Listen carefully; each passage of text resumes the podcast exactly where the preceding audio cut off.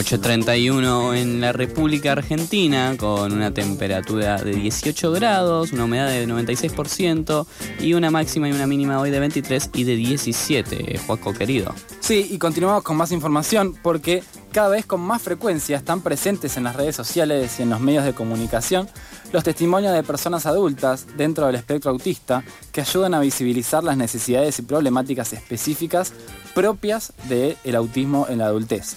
Dado que generalmente el autismo suele ser asociado con la niñez y especialmente a los niños varones, quedan relegados ciertos debates en torno al acceso a los estudios universitarios, el trabajo eh, o las posibilidades de una vida independiente que deberían ser garantizadas.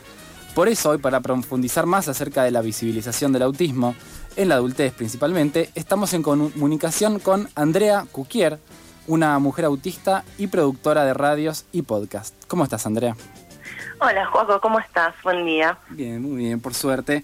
Em, se da cada vez más eh, un debate en los medios o en las redes o en la sociedad en general eh, sobre el autismo, pero eh, es verdad que muchas veces queda relegado el, tema, o sea, el, aspecto de que en la adultez y en la niñez de las mujeres existe, porque muchas veces se habla de autismo y se habla de, o sea, y se piensa en niños, sobre todo varones. Pero quería comenzar por preguntarte eh, si las personas, o sea, en general se, pregunta o se sabe, se dice, va, si las personas son autistas o si tienen autismo. Eh, ¿Vos cómo elegís referirte a tu diagnóstico y qué implicancias tiene cada perspectiva? Muchísimas gracias por esa pregunta. Para mí es, o sea, como autista adulta que recibí mi diagnóstico hace cuatro meses después de, por supuesto, muchos años de intentar eh, conseguir esta o cualquier otra respuesta. Yo no es como que yo sí o sí quería que me digan sí sos autista, sino como que me den una respuesta y, no la conseguía.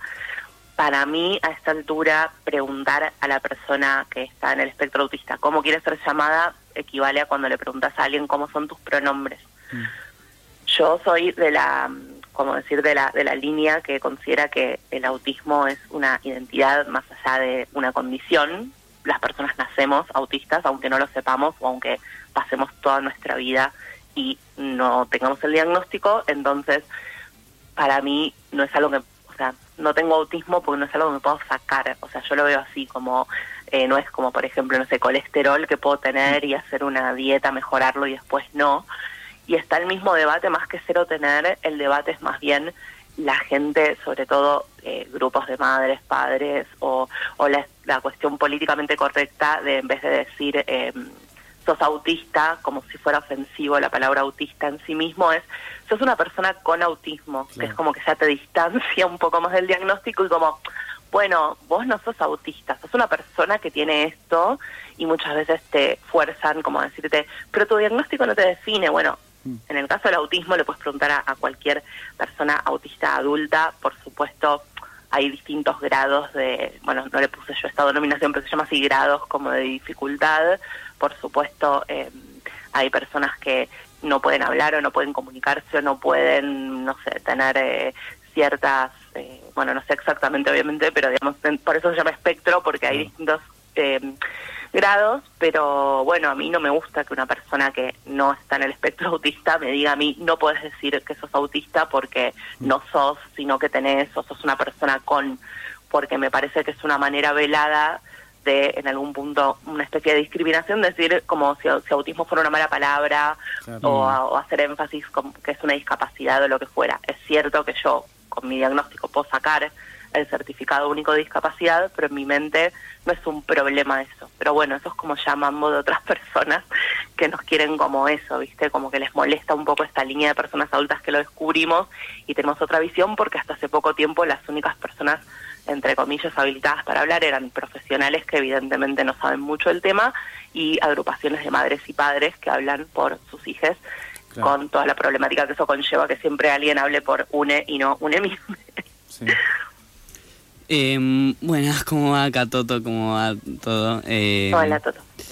Quería preguntarte, bueno, ya lo mencionaba Juaco, eh, nada, dado que el autismo es asociado últimamente con la infancia, ¿cómo afecta esto a las personas adultas? ¿Cómo te afecta a vos ahora en tu adultez eh, llevar el autismo? Eh, llevarlo, bueno, ser autista. No, te entiendo, te entiendo. Bueno, yo voy a hablar por mí porque, por supuesto, nuevamente, o sea, cada persona autista es una persona autista y capaz hay alguien escuchando y dice, bueno, nada que ver porque ella dice que le pasa esto. Así que puedo hablarte por mí Mm. y puedo hablarte por... A ver, hasta hace unos años eh, mi diagnóstico era lo que se llamaba síndrome de Asperger y hoy se llama TA1 o grado 1 o como quieran llamar. Entonces, eh, eso está vinculado, no me gustan estas eh, etiquetas o términos, pero las digo porque es lo que van a ver cuando investigan, a lo que se llamaría alto funcionamiento o alto rendimiento. Eso significa que, bueno, también está el imaginario que tenés como, o las personas autistas o están mirando un rincón y no hablan y no sé, solamente les obsesionan, qué sé yo, los trenes o los pingüinos, o son personas superdotadas con una inteligencia brillante tipo Einstein, o sea, no es ni una ni la otra. Habrá personas eh, superdotadas y personas que, no sé, eh, se obsesionan solamente con una cosa o, o miran un punto fijo, pues no se pueden relacionar, pero en ese espectro hay como una miríada de, ¿no? de, de- distintas formas de ser. En mi caso particular, lo que me llevó a pensar que yo estaba dentro del espectro es, eh, bueno, primero que yo voy a terapia desde los, estoy por cumplir 38 en un mes, así que se van a cumplir 20 años, desde los 18 que voy a terapia casi ininterrumpidamente por distintas cuestiones que angustia, ansiedad y demás, que obviamente son términos como muy genéricos para no contar puntualmente lo que me pasaba a mí, pero sí tuve eh, crisis de angustia muy severas, medicación, ataques de pánico, me diagnosticaron en su momento eh, trastorno de ansiedad generalizada, estrés postraumático por experiencias que he vivido, etcétera, etcétera.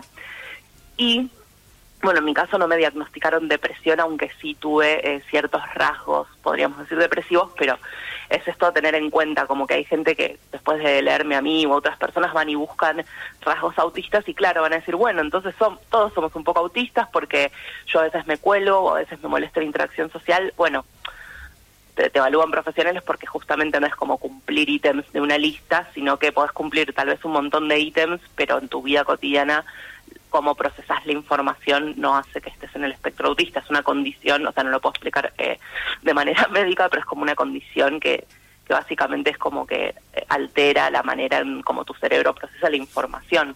Entonces no es solo, eh, no sé, ay, me cuesta mirar a los ojos, una persona tímida diría, bueno, yo tampoco miro a los ojos y no es autista, o a mí no me gusta socializar porque me incomoda y un montón de gente va a decir, bueno, yo también prefiero ir un- eh, quedarme en mi casa en vez de ir a un bar.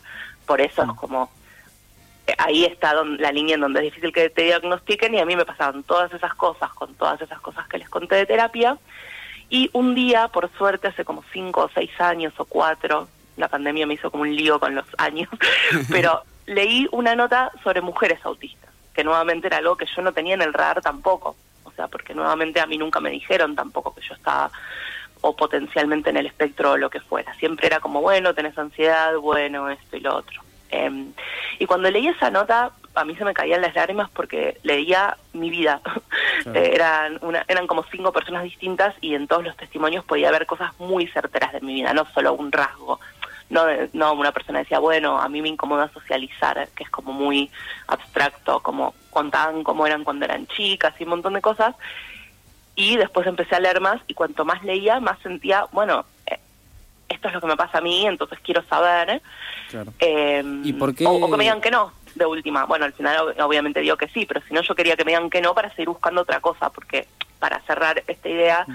mi proceso es que vengo hace 20 años haciendo terapia y por más que resolvía, por supuesto, algunas cosas, siempre estaba subyacente esta cosa, que bueno, evidentemente no es que era angustia porque sí, sino la angustia porque no sabía qué me pasaba y ahora tengo un diagnóstico no es que mi vida es maravillosa, sigo teniendo las mismas dificultades pero con un horizonte, o sea, sé qué tipo de terapia tengo que hacer, en mi caso no necesito medicación, pero otras personas sí, hay gente que necesita apoyo especial, bueno, ¿entendés? Es como si quiero puedo eh, tramitar el certificado, como distintas cosas que ahora puedo tener ese horizonte. Claro, ¿y por qué eh, te parece que es más complejo para las mujeres alcanzar el diagnóstico del autismo?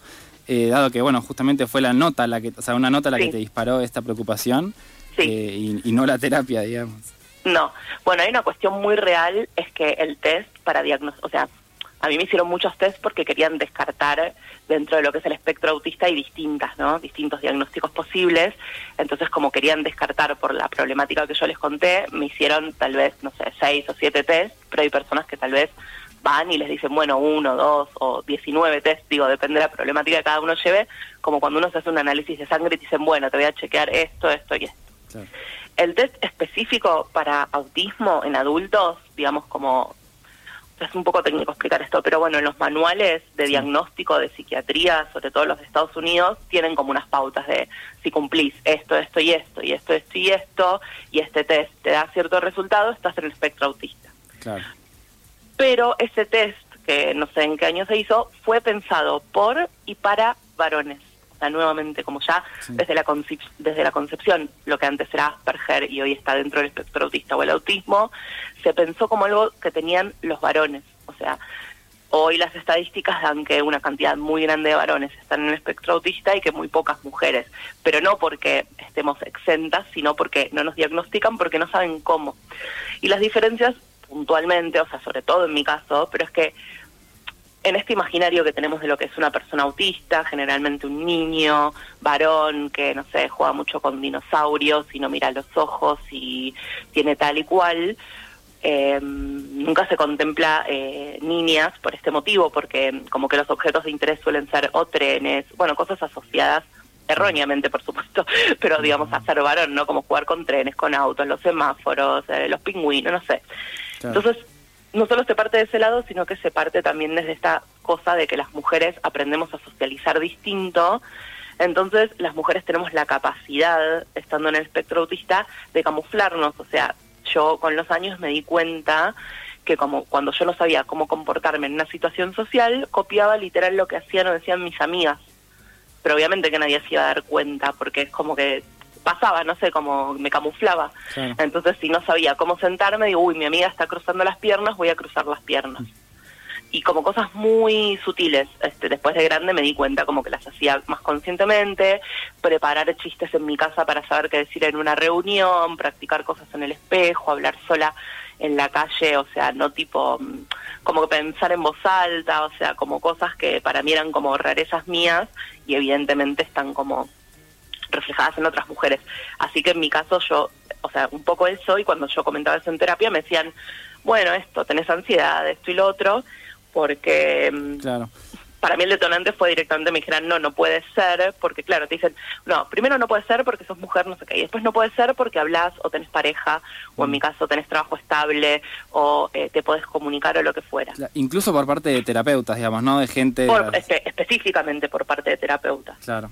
Y respecto a esto, eh, ya para ir cerrando, eh, ¿cuál te parece que puede ser eh, un reclamo o a una reflexión que tenga sobre la sensibilización de la sociedad respecto al autismo y al acceso justamente a la educación, el trabajo y otros ámbitos de, sustanciales para la vida, digamos? Claro, bueno, en mi caso puntualmente, como no tuve ninguna traba en el acceso, obviamente que yo no, no quiero hablar por personas que sí lo tuvieron, pero sí, digamos, desde que me enteré, mi meta es concientizar para que otras personas que tal vez no puedan comunicarse o no sepan cómo o lo que fuera, eh, no dejen de hacerlo solo por, por eso.